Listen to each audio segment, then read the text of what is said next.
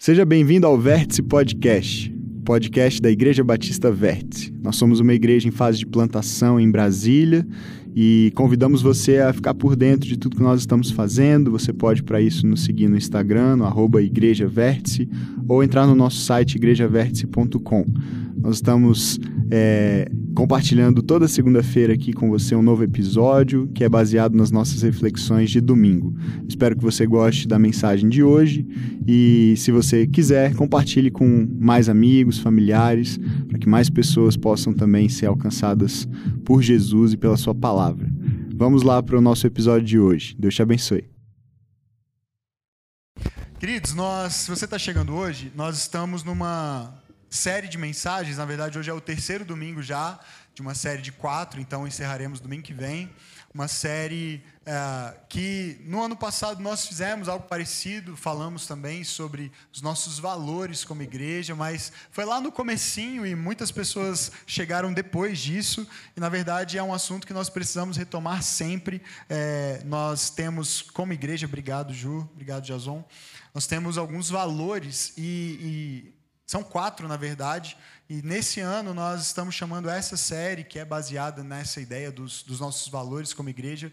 O nome da nossa série é A Vida no Reino, A Vida no Reino. E tem um subtítulo aí sobre parábolas e valores. É uma série em que nós estamos partindo de algumas das parábolas de Jesus para então entender de que maneira estes valores, que não são valores da Igreja Batista Verde, são valores do reino de Deus, da vida que nós somos chamados a viver neste reino, como cidadãos deste reino, mesmo estando ainda é, nessa, nesse momento de transição entre reinos, né? Eu vou explicar isso já já, mas Quais valores são esses? Nós estamos então refletindo sobre algumas das parábolas de Jesus para entendê-los. E, e, não só entendê-los no nível intelectual, mas é, colocá-los na prática, no dia a dia das nossas vidas, na nossa caminhada. Não somente quando nos reunimos aqui, mas, sobretudo, quando nos espalhamos ao longo da semana nos diferentes lugares de trabalho, faculdades, escolas, nas nossas residências, nas nossas famílias. Nós cremos que são valores que nós, como discípulos de Jesus, somos chamados a expressar em todo o tempo tempo, em todos os lugares.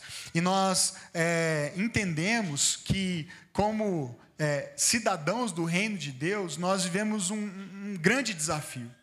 Porque se você olhar para fora, se você ler as notícias, você simplesmente viver a sua vida de segunda a segunda, você sabe, eu sei, que nós não estamos vivendo no, na plenitude deste reino, do reino de Deus, do reino dos céus, do, do, reino a respeito do qual Jesus tanto falou, não somente nas suas parábolas, mas ao longo de todo o seu ministério, a plenitude desse reino ainda não está aqui entre nós, não é verdade?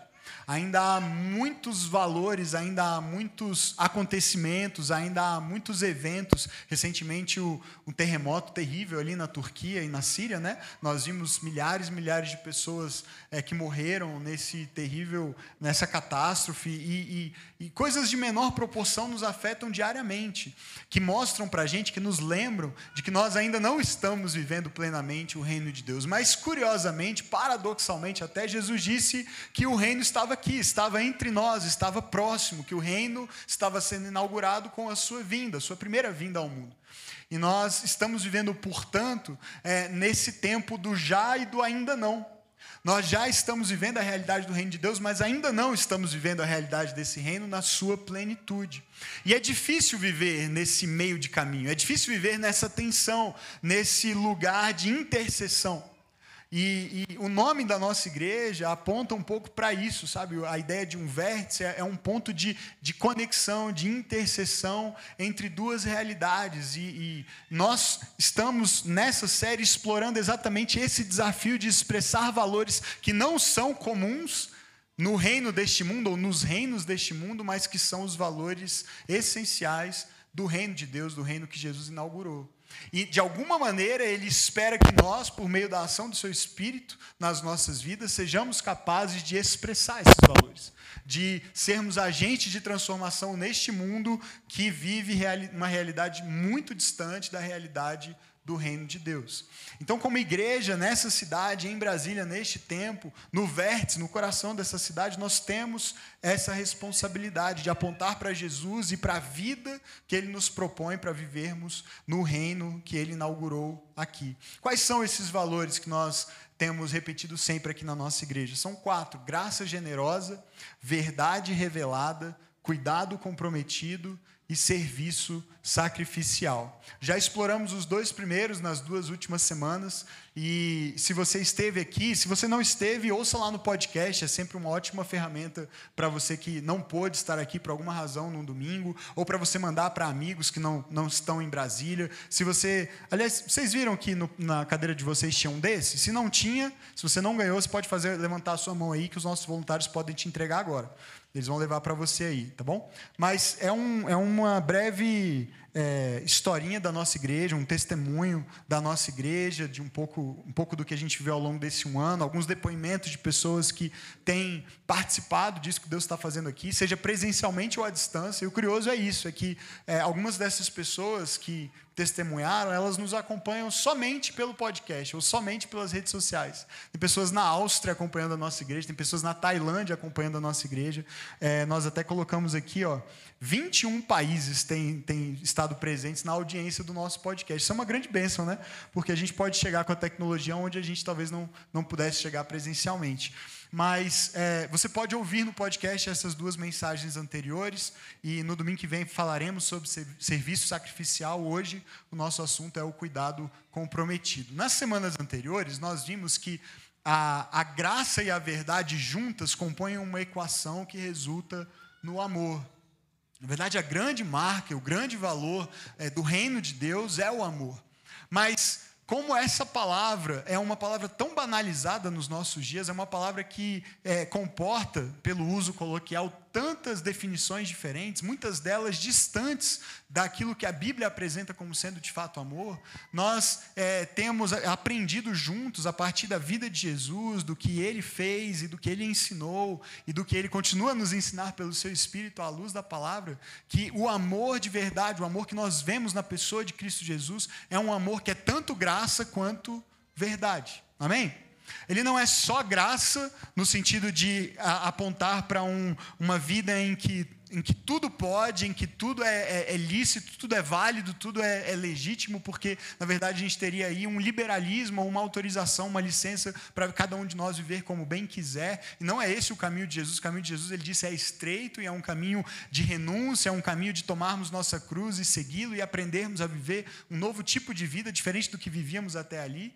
Mas é um caminho que também não é só de verdade, ou não é um amor que se manifesta somente com a verdade, porque quando a gente pega a verdade e a gente tenta martelar na cabeça de alguém ou enfiar a goela abaixo, muitas vezes isso não se parece também com o amor que Jesus demonstra. Na verdade, nós caminhamos mais perto de um legalismo, de um farisaísmo, de uma religiosidade. E é muito mais fácil você escolher um extremo desses e trilhar o seu caminho num desse, numa dessas pontas desse espectro. O mais difícil é viver no vértice, o mais difícil é viver na interseção, o mais difícil é viver buscando ser como Jesus. E isso está escrito lá em João 1,14. Vimos a sua glória, glória como do Filho único do Pai, cheio de graça e verdade. Jesus sempre é cheio de graça e cheio de verdade. Não um ou outro, não ora um, ora outro, sempre graça e verdade. E, e por isso eu recomendo muito que você ouça os, os episódios é, anteriores dessa série. Mas hoje, como eu disse, nós vamos avançar e vamos falar sobre cuidado comprometido. Porque cuidado e serviço são os desdobramentos do amor. Se graça e verdade juntas compõem o amor de Cristo, o, o, esse amor colocado em prática, esse amor em ação, ele se manifesta em cuidado e em serviço. Nós queremos ser uma igreja que cuida, que é comprometida a cuidar das pessoas que estão aqui, que Deus tem nos confiado para pastorear, e, e é sobre isso que nós vamos falar hoje. E também queremos ser uma igreja comprometida a servir, servirmos uns aos outros e servirmos os que não são parte dessa igreja, a nossa cidade, aqueles que ainda não conhecem Jesus, as pessoas vulneráveis e necessitadas que há ao nosso redor. E é um grande desafio, um grande desafio vivermos e expressarmos esses valores, mas é por isso que nós estamos abrindo a palavra e buscando direção de Deus para as nossas vidas. Como eu disse, essa série é baseada nas parábolas de Jesus e talvez você tenha alguma dúvida sobre o que são parábolas ou como ler as parábolas, e eu vou ser bem sucinto na explicação, porque a gente não tem tempo de aprofundar muito nisso, mas basicamente uma parábola é é uma, é uma espécie de ensino por comparação. Então a parábola basicamente é uma história que ilustra a realidade ou uma realidade do reino.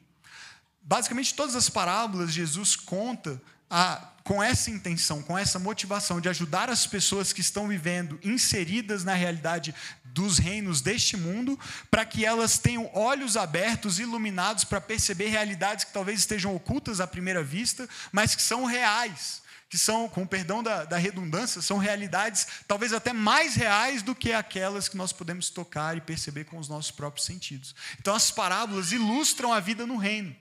Elas ilustram como é viver nesse reino que Jesus inaugurou. E, e, por isso Jesus conta histórias que comparam realidades do nosso cotidiano com essas realidades maiores e mais profundas do reino que ele veio inaugurar. Não são só historinhas infantis contadas para ilustrar um princípio, um princípio moral. É muito mais do que isso.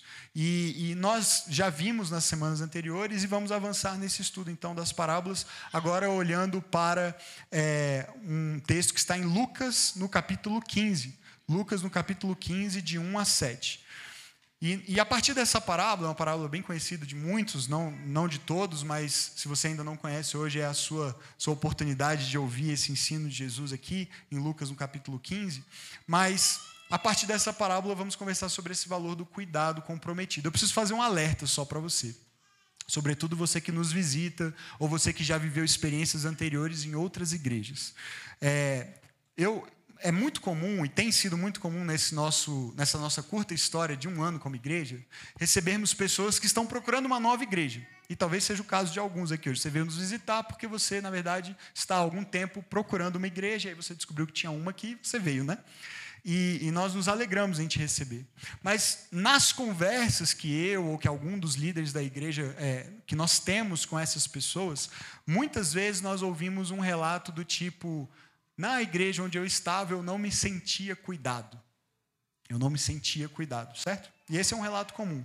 E, e, eu entendo isso, eu entendo essa crítica, eu entendo talvez experiências negativas ou dores de experiências negativas, e, e eu não quero de maneira nenhuma diminuir a sua dor ou a sua experiência se ela é assim.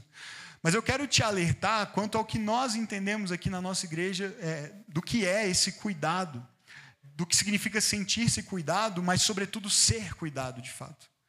Porque talvez você tenha procurado uma igreja menor do que a igreja que você frequentava, ou tal, isso era mais comum no começo, né? agora já não está tão pequenininha mais. Né?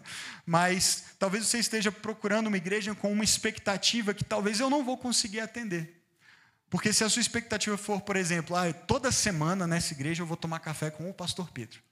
Né? Toda semana a gente vai ter um momento e a gente vai caminhar junto, e todo dia eu vou ligar para ele e a gente vai conversar. Você pode me ligar, não tem problema, e pode me chamar para tomar café também. Mas se você criar uma expectativa, entenda isso. Se você criar uma expectativa de que toda semana a gente vai ter um encontro individual, eu e você, e a gente vai conversar, e a gente vai caminhar junto assim como né, é, melhores amigos, eu vou te frustrar, eu não vou dar conta. Porque quando a nossa igreja começou e a gente começou a ter 50 pessoas nos nossos cultos, eu já não dava conta de fazer isso. E, e, e, agora eu não consigo mesmo, assim, matematicamente não cabe né, na, na, minha, na minha agenda, eu não consigo. Mas será que essa expectativa é boa? Acho que esse é o ponto. Será que essa é a expectativa que eu deveria ter? Será que essa é a expectativa razoável? Será que essa é a expectativa que um membro de uma igreja e um discípulo de Jesus deveria ter? Ser cuidado ou me sentir cuidado significa que toda semana o pastor vai me encontrar e a gente vai conversar? Será que a gente não criou, a partir da cultura em que estamos inseridos, será que nós não criamos a expectativa de um cuidado que é tão personalizado e tão individualizado que ele é de acordo com as minhas preferências e, consequentemente, irreal? É uma expectativa irreal. Ao mesmo tempo, eu penso que, sim, de fato, existe uma expectativa legítima e deve haver mesmo em todos nós de sermos cuidados e com um cuidado comprometido. O desafio dessa mensagem hoje, portanto, é esse. O que significa sermos cuidados e como nós podemos experimentar esse cuidado comprometido juntos como igreja de Jesus. Vamos para o texto bíblico. Chega de introdução, né?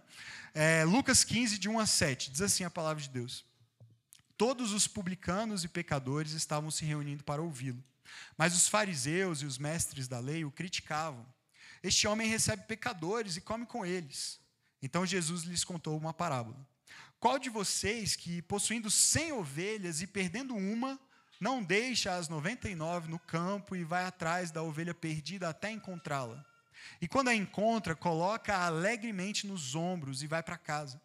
Ao chegar, reúne seus amigos e vizinhos e diz: Alegrem-se comigo, pois encontrei minha ovelha perdida. Eu digo que, da mesma forma, haverá mais alegria no céu por um pecador que se arrepende do que por 99 justos que não precisam arrepender-se. Essa parábola está registrada em dois dos evangelhos, em Mateus e em Lucas, com pequenas variações, o que aponta provavelmente, e são variações contextuais, sobretudo, o que aponta provavelmente para o fato de que Jesus contou essa mesma história, pelo menos em duas ocasiões diferentes, para duas audiências diferentes.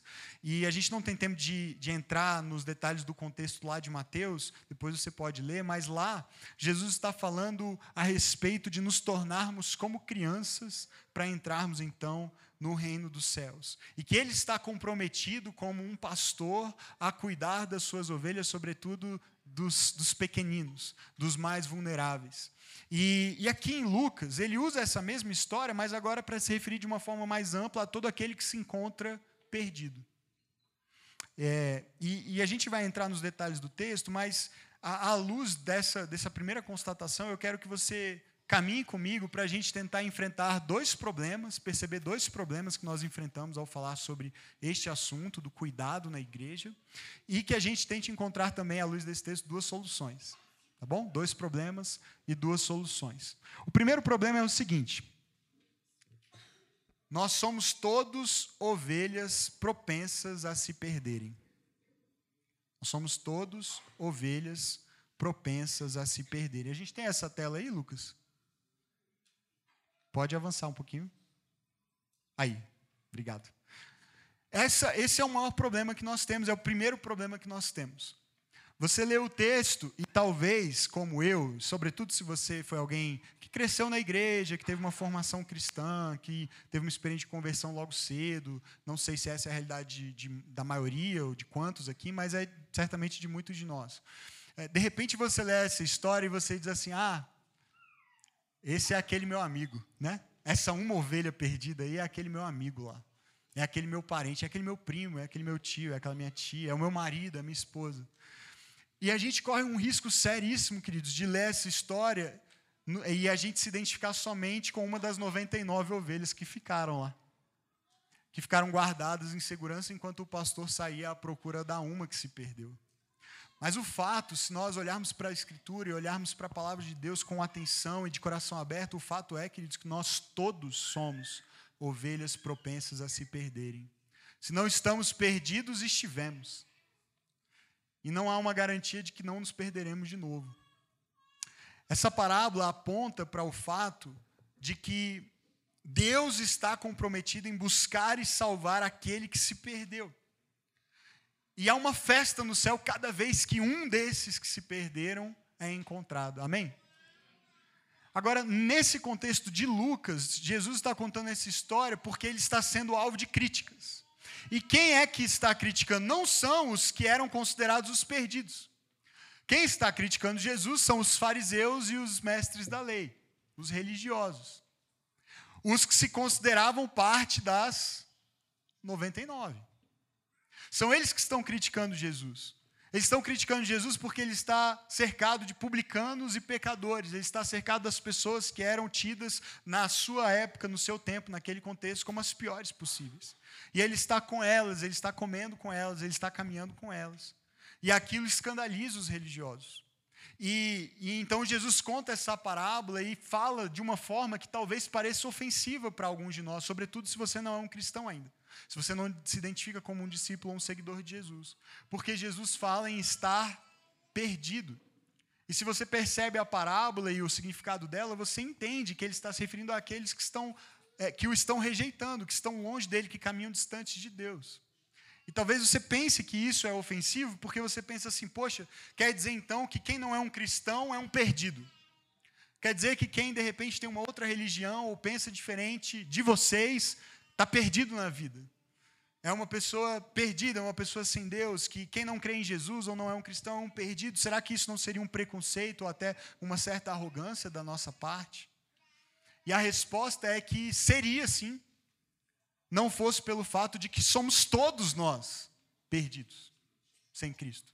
Somos todos nós ovelhas que continuam sendo propensas, muitas vezes, a se desgarrarem e se perderem. Isso nos iguala, isso nos põe no mesmo nível, na mesma condição de necessitados. E era isso que os fariseus e os mestres da lei não entendiam. Então, enquanto naquela cena os publicanos e pecadores rapidamente eram capazes de se identificar como aquela uma ovelha perdida, os fariseus e religiosos, olhando do alto aí sim da sua arrogância, consideravam-se seguros como parte das 99. E estavam indignados pelo fato de que o Messias estava comprometido a buscar aqueles que haviam se perdido. Comentando essa parábola, o Simon Kistemacher, ele diz o seguinte: As ovelhas vivem em grupo e quando uma ovelha se separa do rebanho, ela fica desnorteada. Ela fica deitada no chão imóvel, esperando pelo pastor. E como um pastor vigia as suas ovelhas e até mesmo sai à procura daquela que se extravia, assim Deus cuida daqueles que acreditam nele, especialmente os que ainda são crianças na fé. Então, fazendo a fusão da parábola contada em Mateus em relação às crianças e aqui para os publicanos, os pecadores, todos aqueles que estão andando longe, é, ele chega a, essa, a esse comentário e, e, e, é belíssimo porque mostra que, na verdade, a ovelha, por natureza, é exatamente o animal que Deus escolhe para nos comparar, né? e ele, como esse pastor, completamente dependente do seu pastor, vulnerável sozinha, precisa do rebanho, precisa de cuidado e fica parado imóvel esperando que o pastor a busque. Agora, como muitos de nós, como é que nós fazemos quando nós nos vemos longe de Deus, quando nós nos sentimos perdidos? O que nós fazemos, ao invés de sermos como a ovelha, ficarmos paradinho confiando que o pastor vem ao nosso resgate, nós começamos a andar de um lado para o outro, preocupados, desesperados, tentando pela nossa capacidade, pelo nosso esforço encontrar o caminho de volta para casa.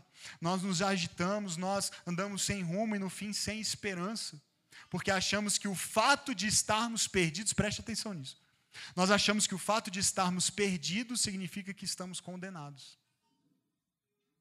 Agora, olha que interessante isso. Oswald Chambers, ele diz o seguinte: do ponto de vista bíblico, o perdido não está condenado. Jesus Cristo veio buscar o perdido. Amém? O condenado é aquele que se rebela contra esse Salvador que veio buscá-lo. Na visão de Cristo, todos os homens estão estão perdidos. Você percebe a diferença entre estar perdido e estar condenado? O perdido, no fim das contas, é quem está na posição perfeita para ser achado e cuidado. Porque é o perdido que Jesus põe nos ombros e com alegria leva de volta para casa, amém? É o perdido. Então, é, há uma diferença entre estar perdido e estar condenado. Se permanecermos perdidos para sempre, seremos condenados. Mas Jesus veio para buscar e salvar o perdido. Graças a Deus.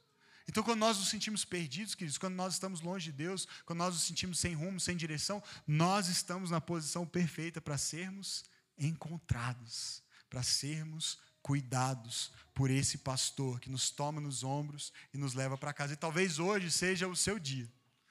Seja o dia de você constatar: até aqui eu andei perdido. Talvez até aqui eu andei sem rumo e sem direção, como uma ovelha longe do seu rebanho e do seu pastor. Mas eu vou, como a ovelha, me deitar e ficar bem quietinho aqui e esperar que o bom pastor me encontre e me leve de volta para casa. Amém? Porque tem uma festa me esperando quando eu chegar lá.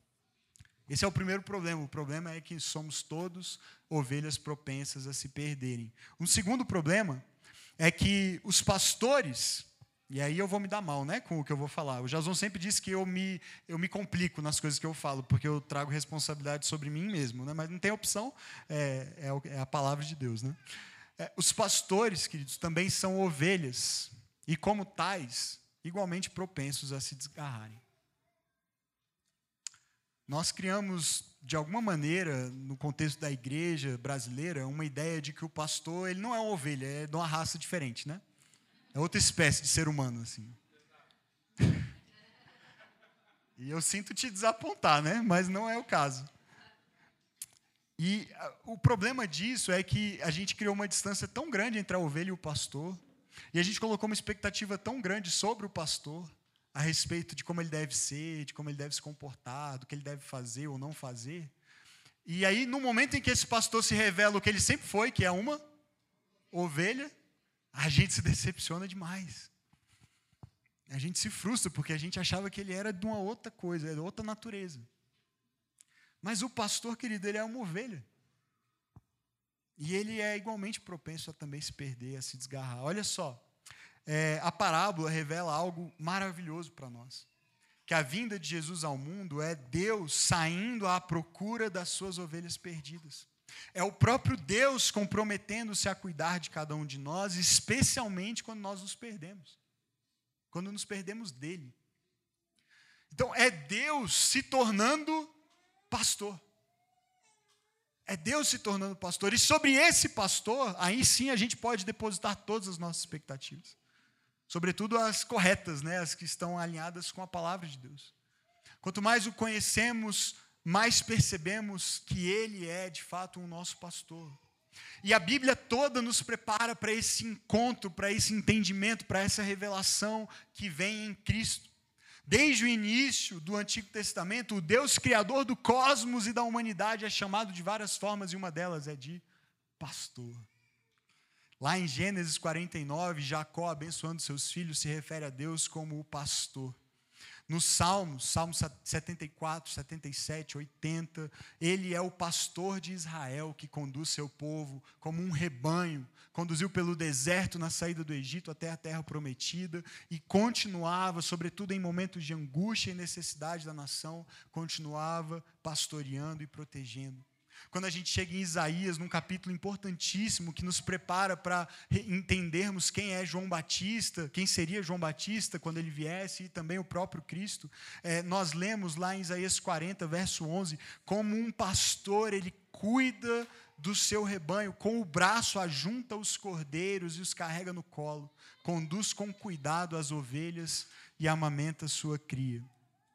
Olha só, é, Percebe de onde Jesus tirou a sua, inspira a sua inspiração para contar essa parábola? Ele estava imerso nessa linguagem, nessa realidade das, das, escrituras hebraicas. Ele conhecia profundamente o Antigo Testamento e vivia à luz dele, entendendo que ele era o cumprimento das promessas e a continuação dessa história. Então, quando ele diz desse pastor, quando ele fala a respeito desse pastor que toma uma ovelha no, no, no colo, nos ombros, que se alegra em encontrá-la, que cuida e ama e protege as suas ovelhas, ele está se identificando com o próprio Deus de Israel, o pastor de Israel.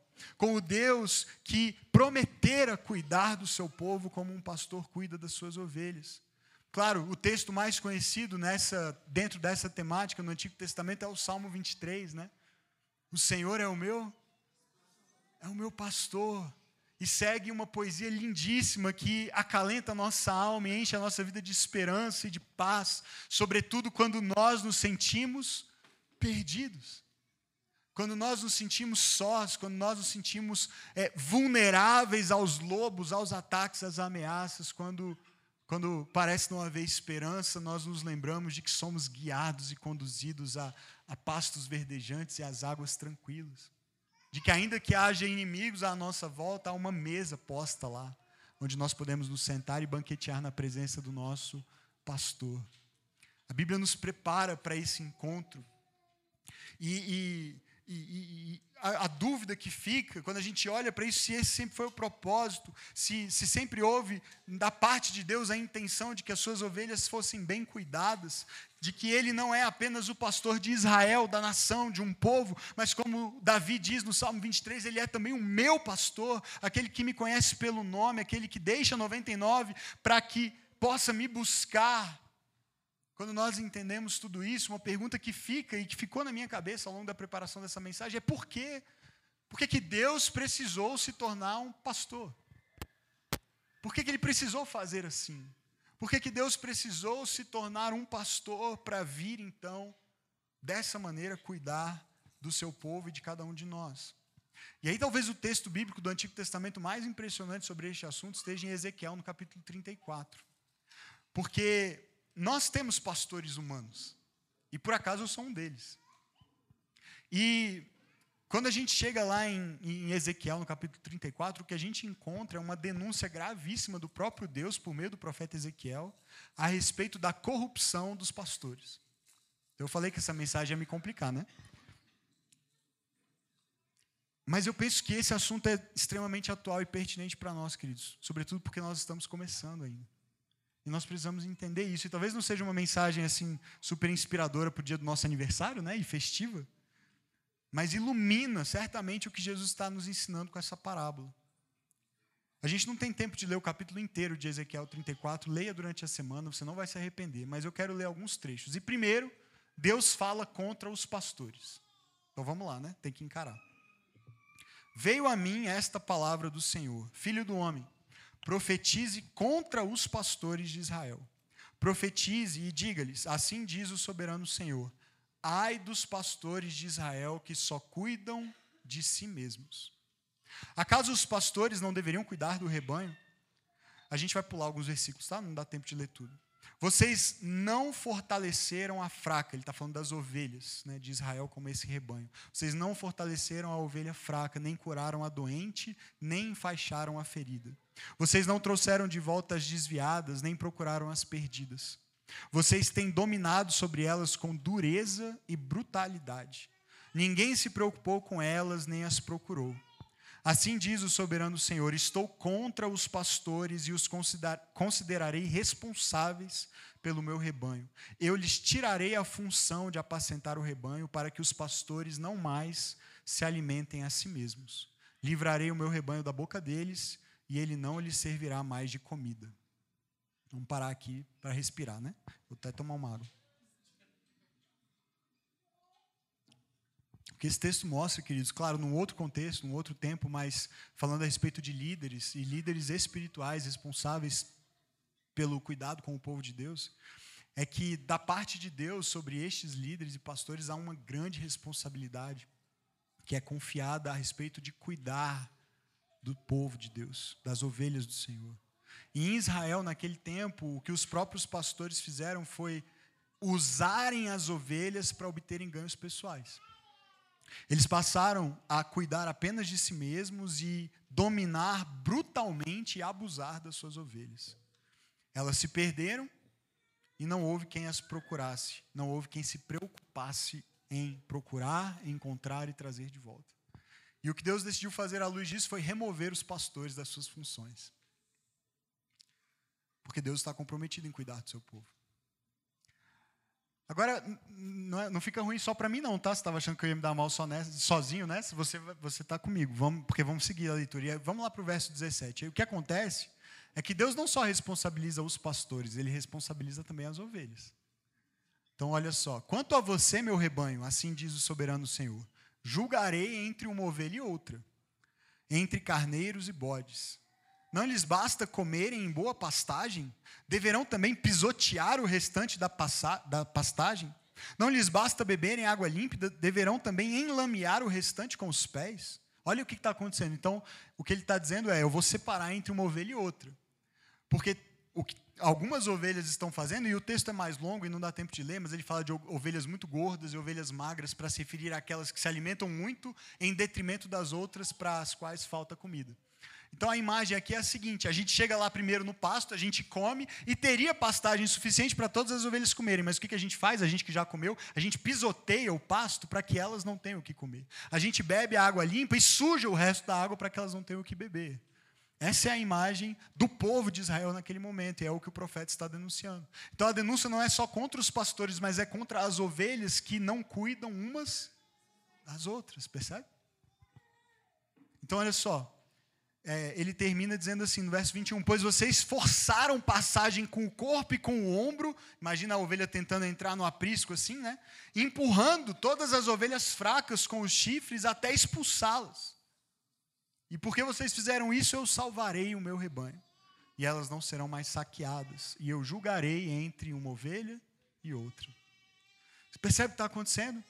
Não só os pastores se corromperam e abusaram das ovelhas, e exploraram as ovelhas e usaram as ovelhas para benefício pessoal, as próprias ovelhas começaram a explorar e oprimir umas às outras. Então, enquanto algumas tinham muito, outras tinham pouco. Enquanto algumas estavam bem saudáveis, bem nutridas, alimentadas, saciadas, elas começaram a querer fechar só para elas o que elas tinham da provisão e da abundância do pastor, do supremo pastor, e impedir que as outras desfrutassem disso. Então, o problema aqui não está somente relacionado à responsabilidade dos pastores, mas das próprias ovelhas. O que, o que Ezequiel está nos mostrando aqui, queridos, e o próprio Deus falando por meio dele, é que há uma responsabilidade de cuidado mútuo no meio do povo de Deus. E há um supremo pastor que, em algum momento, ele vai separar entre ovelhas e bodes. Essa é uma linguagem, aliás, presente em outras falas de Jesus, falando a respeito do juízo, em que ele vai separar no meio do seu povo aqueles que são, de fato, suas ovelhas e que o conhecem e ouvem a sua voz e, e identificam a voz do pastor, mas aqueles que não são dele. E um bom sinal para a gente avaliar a, a nossa própria vida é se nós temos sido esse tipo de ovelha se nós temos negligenciado essa responsabilidade de cuidarmos uns dos outros. Então, o que nós descobrimos é que Deus deseja, em última análise, que todas as suas ovelhas hajam como pastores. Percebe? Porque os pastores têm, sim, claro, uma responsabilidade adicional e uma expectativa adicional da parte de Deus de cuidarem das ovelhas. Mas eles também são ovelhas, e no, no fim das contas, o que Deus espera é que todo o seu povo cuide que nós cuidemos uns dos outros. Há uma responsabilidade de cuidado mútuo. Porque o que nós enxergamos, via de regra, hoje, na igreja, não é isso. É algo muito diferente disso. É como eu falei, é aquela expectativa totalmente lançada e depositada sobre um ou alguns poucos líderes, que jamais serão capazes de corresponder a todas essas expectativas, por melhores que sejam, por mais comprometidos em cuidar que sejam. E muitas vezes nós negligenciamos a nossa parte nisso, a nossa responsabilidade de cuidarmos uns dos outros. E, e, é uma visão linda essa, imaginar uma igreja que funcione assim, mas na prática, se muitos dos pastores se corrompem e as próprias ovelhas muitas vezes não estão comprometidas a cuidarem umas das outras, qual é a solução para esses impasses?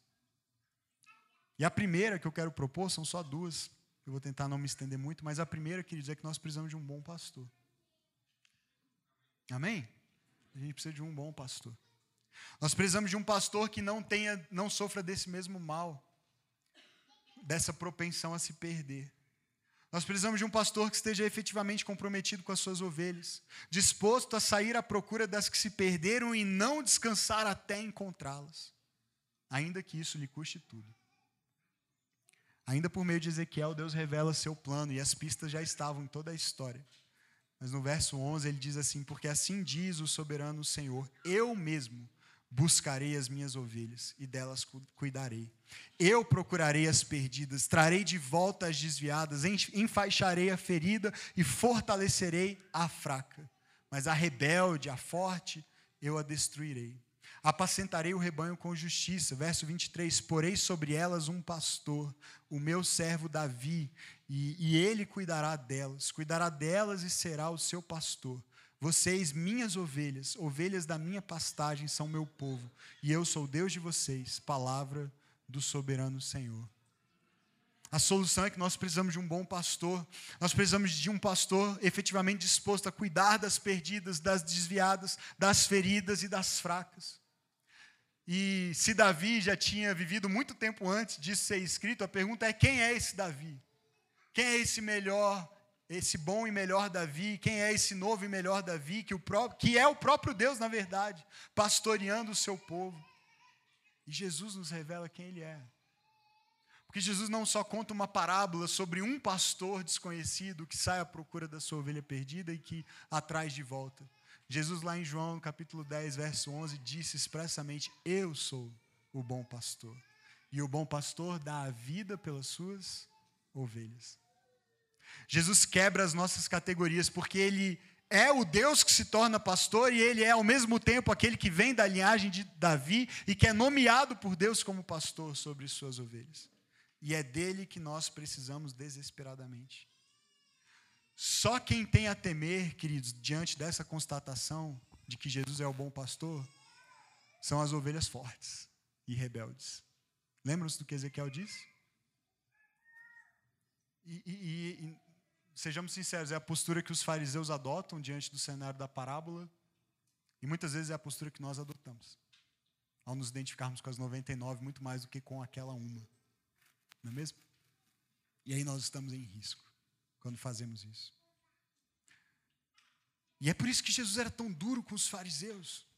Porque eles se consideravam sempre justos, fortes, e isso os tornava rebeldes ao bom pastor. E para nós não incorrermos, incorrermos no mesmo erro, então, nós precisamos entender o seguinte: o nosso cuidado, como, e agora nós, eu estou falando de mim, estou falando é, dos líderes desta igreja. O nosso cuidado, queridos, como líderes e pastores, por mais comprometido que seja, não substitui nem dispensa na sua vida e também na minha o cuidado do bom pastor. Você não pode terceirizar para mim a responsabilidade, porque eu não, eu não serei capaz. Não fui eu que dei a vida por você. Eu não te conheço como ele conhece. Eu não tenho condições de atender às suas necessidades como ele tem. Só Jesus é o bom pastor que dá a vida pelas ovelhas, queridos. E quando nós depositamos sobre homens, sobre líderes humanos, essa expectativa, inevitavelmente nós vamos nos frustrar. Inevitavelmente. Como o apóstolo Pedro escreveu em 1 Pedro 2, 25, ele disse assim: Pois vocês eram como ovelhas desgarradas, mas agora se converteram ao pastor e bispo de suas almas. É Pedro falando, né? mas ele não disse: Vocês se converteram a mim. Vocês se converteram a ele. Amém? Converteram a ele. E ele é o supremo pastor das nossas almas. E por que Jesus é esse bom pastor, quer dizer? Porque ele fez o que ninguém pode fazer por mim e por você. Ele nos deu perdão, mas ele nos deu também comunhão.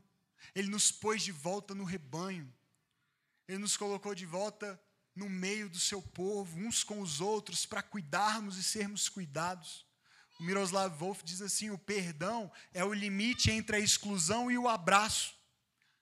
Perdão é o que rompe a exclusão, mas o perdão não nos dá o abraço, ele, ele não é tudo.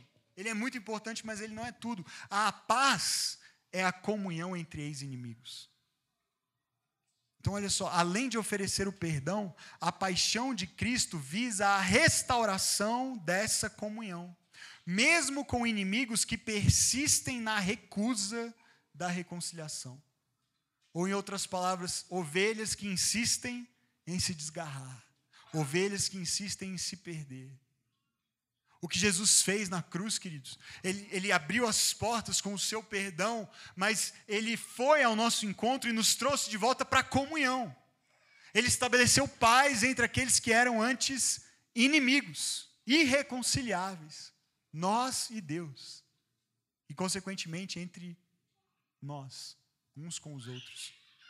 E Jesus faz isso porque Ele é o bom pastor, porque Ele dá a vida por nós e Ele estabelece a paz por meio do seu sangue que foi derramado na cruz. Ele nos perdoa, ele nos resgata, ele nos encontra e ele nos traz de volta para o relacionamento, para o rebanho, para o corpo, para a família. E nele os perdidos são encontrados e celebrados cada vez que um deles volta para casa. Amém? Então Jesus é o bom pastor que compromete a sua própria vida para cuidar das ovelhas. E isso ninguém vai fazer, e ninguém nem pode fazer, e graças a Deus ninguém precisa fazer mais porque ele já fez. E por, por fim, a segunda e última solução é nós precisamos também de pastores que sejam ovelhas do bom pastor e conduzam outras ovelhas a serem aprendizes dele. Porque nós precisamos ser todos pastores. E eu vou terminar assim hoje, um grande desafio para nós como igreja. Nós precisamos ser pastores, queridos. De repente você está chegando agora e aí você, não, peraí, eu, eu, eu sou nem crente, né? como é que vocês chamam? É crente, é? Nem isso eu sou ainda, você quer que eu seja o, o quê? Pastor? Eu vim para o lugar errado. Mas estou sendo muito sincero com você a respeito da nossa expectativa, a seu respeito. Porque se nós somos discípulos chamados para fazerem discípulos, há uma expectativa da parte do próprio bom pastor de que em algum momento nós nos tornaremos aptos a cuidarmos uns dos outros. Amém? Então, talvez isso não seja uma expectativa para você hoje, agora, no estágio da caminhada cristã em que você se encontra. Nós estamos aqui para enfaixar a ferida e cuidar de quem precisa ser cuidado, mas em algum momento, sobre cada um de nós, existe a expectativa de que nós nos tornemos aptos a cuidar também. Sermos cuidados, mas cuidarmos. O pastor Paulo Borges Júnior esteve aqui recentemente pregando na nossa igreja e, e, uma coisa que ele disse, não durante o culto, mas numa outra ocasião eu ouvi e me marcou muito e mexeu muito com as minhas categorias, né? E eu fiquei ruminando. E aí, quando eu estava preparando essa mensagem, eu falei, ah, acho que era isso que ele estava falando. Então, eu demorei tipo um mês para entender o que ele fala. Não sei você, eu, é, a coisa é meio devagar. Assim. Ovelha não é um animal também assim super inteligente, né? Dizem. Mas uma coisa que ele disse, que agora está começando a fazer sentido para mim, foi o seguinte: ele disse: o culto de domingo é encontro de pastores, não de ovelhas. Responsabilidade, hein? E você veio para cá achando que era só ovelha. Ah, vou lá no encontro das ovelhas. Culto de domingo é o encontro de pastores. Porque está cheio de ovelha perdida lá onde você trabalha. Não, eu ia falar amanhã, mas graças a Deus é feriado, né? Então, quinta-feira, Quarta tarde, alguém trabalha quarta tarde? É, também você quer o quê, né? É muito tempo de folga. Quinta-feira, tem um monte de ovelha precisando ser pastoreado e eu não vou estar lá no seu trabalho para ser esse pastor que elas precisam, mas você vai. E na sua faculdade está cheio de ovelha, e na sua escola está cheio de ovelha, e no seu bairro, e no seu prédio, e no seu condomínio está cheio de ovelha. Amém? E quem é o pastor que Deus confiou? Para pastoreá-las, para cuidar delas, para amá-las, para resgatá-las, para alimentá-las, para protegê-las, para enfaixá-las. Você, eu. Hoje é a reunião dos pastores, queridos. Esse culto é o culto dos pastores. E se os pastores dessa igreja fizerem um bom trabalho, nós seremos todos pastores uns dos outros e para aqueles que ainda não estão aqui. Isso vai requerer muito de nós. Vai requerer que realmente amemos uns aos outros para começo de conversa. Antes de tentarmos mudar uns aos outros. Porque o pastor não espera que a ovelha se vire para encontrar o caminho de volta para casa com seu próprio esforço. Ele vai ao encontro dela para trazê-la em segurança. Então, quando nós falamos de cuidado comprometido na nossa igreja, como um valor da nossa igreja, nós estamos, não estamos propondo um modelo, uma fórmula um jeito em que você vai pertencer a essa igreja e se sentir a pessoa mais cuidada e amada do mundo. Não tem uma fórmula para isso. Tem um caminho. E, e, esse caminho é decorrência de cumprirmos o que Jesus nos chamou para sermos, seus discípulos, seus seguidores, aprendizes do bom pastor. Agora, nós temos sim uma estratégia, eu quero apontar para ela antes de terminarmos, só porque talvez você não saiba como nós funcionamos aqui. Como é que nós buscamos viver esse valor de cuidado comprometido no contexto da nossa igreja? No ministério de Jesus, nós vemos basicamente três níveis de cuidado e vulnerabilidade acontecendo entre os discípulos.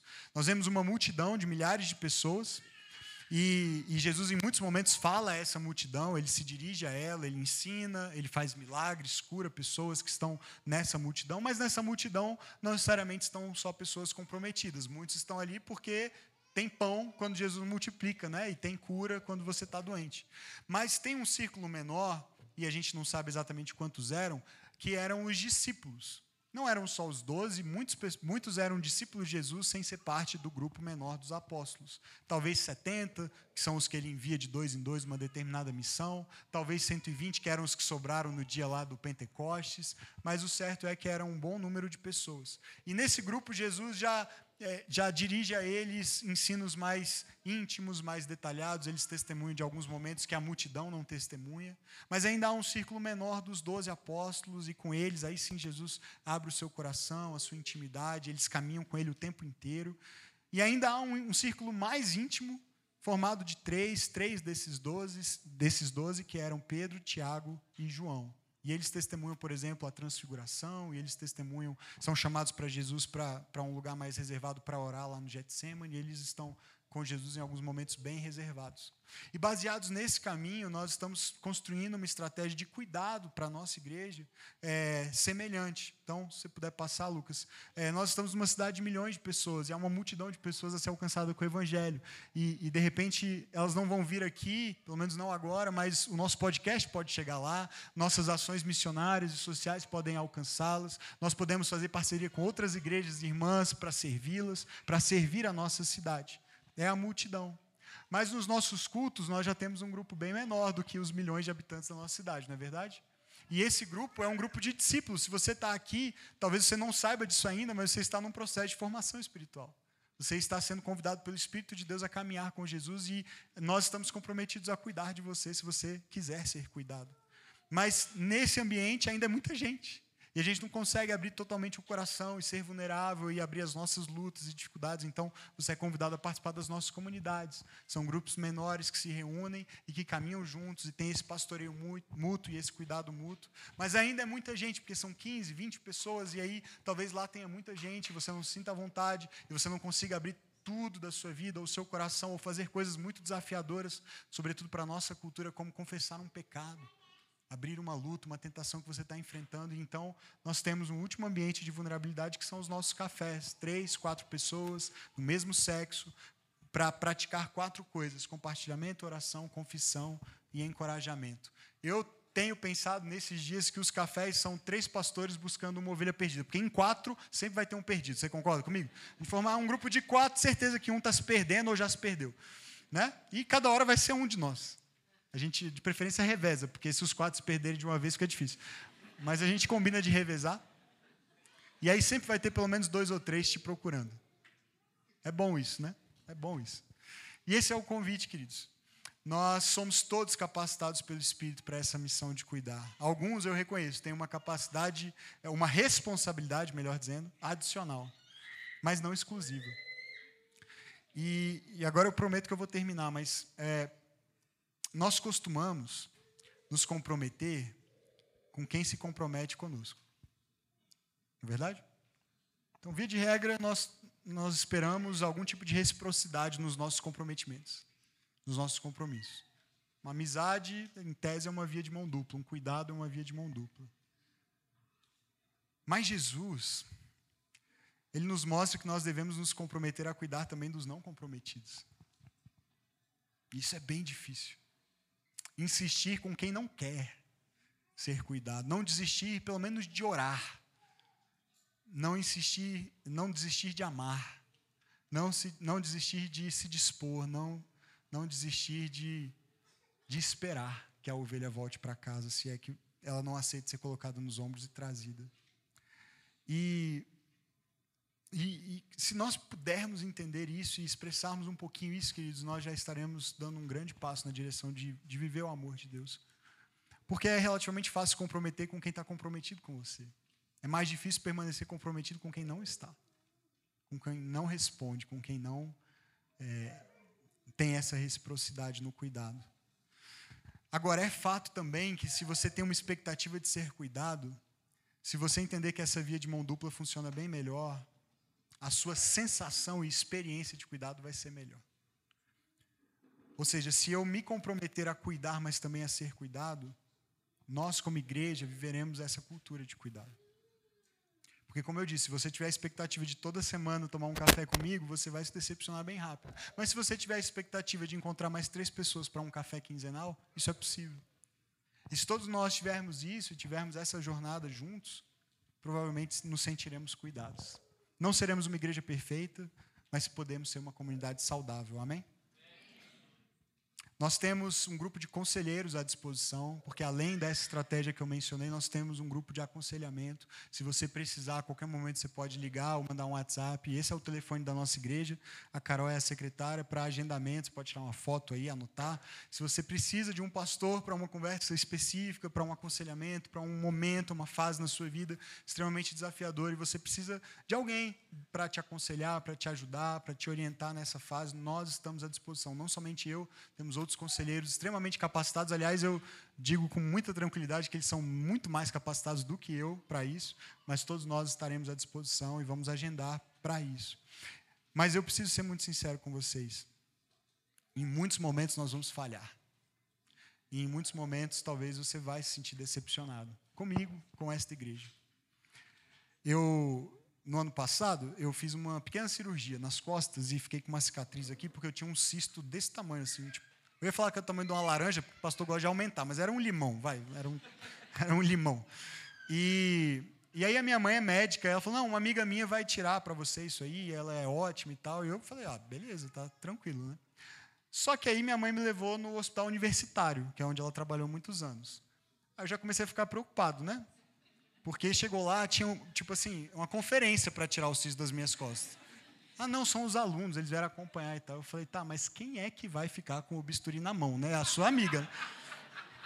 Não, fica tranquilo aí. Aí começaram a me botar uns negócios, é, como é que chama? É, é, anestesia, né? Pá, pá, e toda hora uma agulhada, e daqui a pouco ainda estou sentindo um, um, trem me cortando. Aqui, ah, mais, aí mais né, anestesia e tal. E assim, deu tudo certo, eu estou aqui para contar a história, graças a Deus. Mas assim, o negócio demorou uma eternidade. E arrancava de lá e puxava de cá, e tá, tá difícil e tal. E eu ouvia eles conversando. Se fizer desse jeito, se fizer daquele, eu falei, pelo amor de Deus. Quem é que está fazendo isso nas minhas costas? E, e, aí, quando terminou, eu falei, mãe, isso não pode ser normal. Ela falou, não, é que foi a aluna que fez. Se tivesse sido ela, tinha sido 15 minutos. Levou uma hora e meia. e futucando e cortando e tal. E eu, gente, todo respeito, alunos de medicina que estão presentes, Deus abençoe.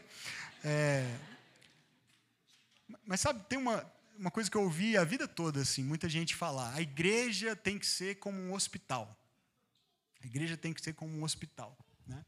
E, e, eu acho que faz, faz sentido isso, porque a gente acabou de ler um texto que fala de cuidarmos das ovelhas feridas, enfaixarmos as ovelhas feridas. Há um, há um sentido nisso, de cuidarmos uns dos outros. Jesus disse: Eu não vim para os sãos, eu vim para os, para os doentes. Ele é médico dos médicos.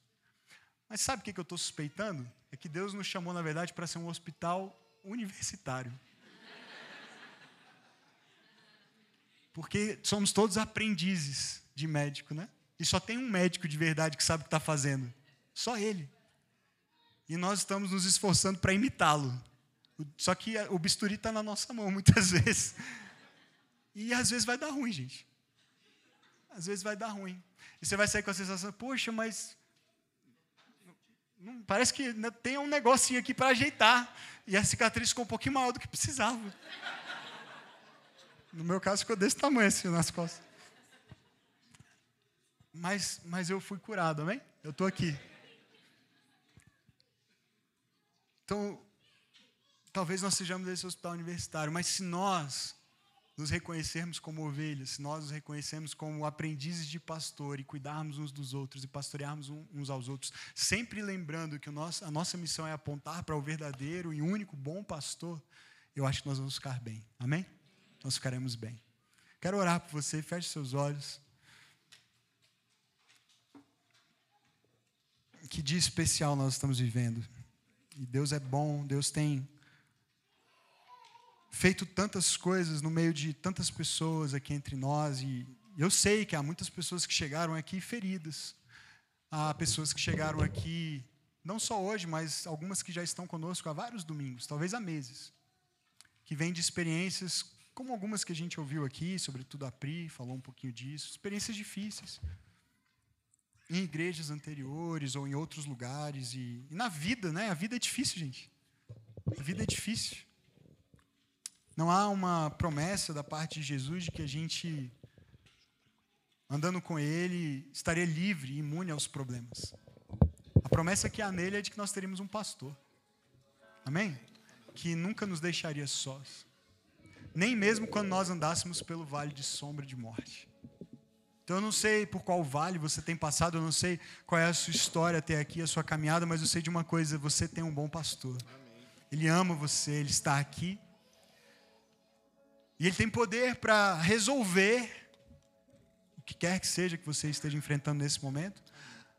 Mas ele também tem a disposição de caminhar com você enquanto isso não se resolve. E nós queremos ter essa mesma disposição e, como eu disse, de vez em quando a gente não vai fazer isso muito bem feito. Mas nós queremos ser aprendizes do Mestre. Nós queremos caminhar com o bom pastor e aos poucos nos tornarmos ovelhas que pastoreiam umas às outras. Para que todos aqui sejam cuidados. Para que nós possamos crescer e pastorear as ovelhas que ainda não foram alcançadas. Trazê-las nos ombros e darmos uma festa porque elas chegaram em casa. E se você topa esse desafio junto comigo, hoje é o primeiro aniversário da nossa igreja. Nós não sabemos o que Deus tem para o nosso futuro, mas uma coisa nós sabemos: nós continuaremos seguindo o bom pastor, nós continuaremos sendo suas ovelhas e seus instrumentos para que mais ovelhas perdidas sejam alcançadas. Se você se dispõe a orar comigo nesse sentido, se apresentando como resposta a essa oração, dizendo: Eu talvez tenha as minhas dores, eu, eu sinto que eu preciso ser cuidado, mas eu entendi que eu também tenho uma responsabilidade de cuidar, que eu também tenho uma responsabilidade de oferecer aquilo que eu tenho, ainda que seja pouco, ainda que pareça quase nada. Eu tenho a responsabilidade de oferecer isso para quem precisa e eu quero fazer isso. Eu quero me dispor como parte dessa comunidade ou de uma outra igreja, se você nos visita hoje. Deus te abençoe lá, seja instrumento de bênção lá. Mas eu queria te convidar a ficar de pé, como esse sinal de compromisso, dizendo: eu, eu, eu sei que eu preciso ser cuidado, eu me disponho a ser cuidado, mas eu quero me dispor a cuidar, eu quero me dispor a crescer, eu quero ser instrumento de Deus para que mais e mais ovelhas voltem para casa e encontrem no bom pastor a cura e o cuidado que elas precisam. Senhor, como teu povo, tua igreja, nessa manhã nós nos colocamos em pé para dizer que somos gratos. Gratos pelo bom pastor que dá a vida pelas ovelhas. Gratos pelo teu compromisso conosco. O Senhor não ofereceu parte, o Senhor ofereceu tudo. O Senhor se comprometeu a ponto de morrer, de dar a sua própria vida por nós, para nos fazer ovelhas do teu aprisco, do teu rebanho. O Senhor nos conhece pelo nome, o Senhor sabe exatamente o que se passa em cada uma de nossas vidas, dos nossos corações. E eu oro, Deus, por uma manhã de cura para cada coração aflito e angustiado. Deus, para aqueles que estão feridos, que eles sintam nessa manhã as tuas mãos amorosas, graciosas, como um bálsamo, como aquele que enfaixa, como aquele que cuida, como aquele que envolve em, em amor e cuidado, põe nos ombros, leva para casa e dá uma festa para celebrar aquele que, que foi encontrado. Mas Deus, para cada um de nós, eu oro para que o Senhor nos ajude a entender a nossa responsabilidade de cuidarmos uns dos outros, de sermos ovelhas que são também pastores, que assumem a responsabilidade desse cuidado mútuo, para que no teu corpo, Pai, no teu povo, na tua igreja, nesta igreja, nós possamos crescer como discípulos maduros de Jesus, o verdadeiro e único bom pastor. Nós te amamos, nós te adoramos, nós te agradecemos, Jesus. Amém. Amém. Obrigado por ouvir esse episódio do Vértice Podcast. Na semana que vem nós estaremos de volta com um novo episódio. Por enquanto, inscreva-se ou curta aqui, adicione aos seus favoritos o nosso show para que você receba as notificações dos próximos episódios. Se você puder, deixe uma avaliação e compartilhe com alguns amigos também. Isso nos ajuda bastante a fazer com que a mensagem sobre Jesus alcance mais pessoas.